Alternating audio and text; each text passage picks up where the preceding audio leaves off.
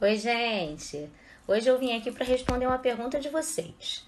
Muitos de vocês têm me perguntado o que é o coach e o que, que eu faço desse, dentro desse processo de coaching. E hoje eu vou esclarecer para vocês, tá bom? Então, queridos, todo o processo de coaching começa com a identificação do estado atual.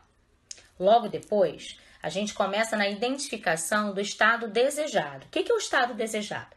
Somos nós começarmos a entender e a identificar onde o nosso coach quer chegar, tá? Quais são os objetivos dele?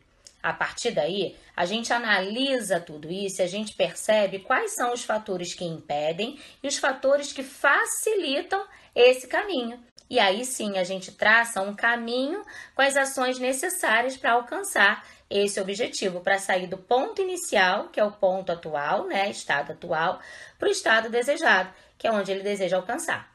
Mas como você faz isso, Paty? A gente faz isso utilizando ferramentas específicas para cada situação.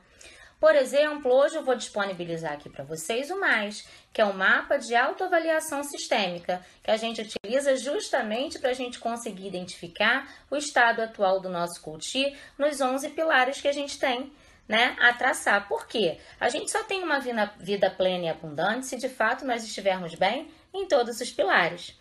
E a partir daí, a partir dessa identificação do estado atual, existem inúmeras outras ferramentas que vão sendo utilizadas à medida da necessidade de cada, de cada coach. E aí, aos pouquinhos, a gente vai conseguindo ver os avanços de cada um. É isso. Se interessou? Vem comigo. Um beijo grande. Até a próxima, queridos.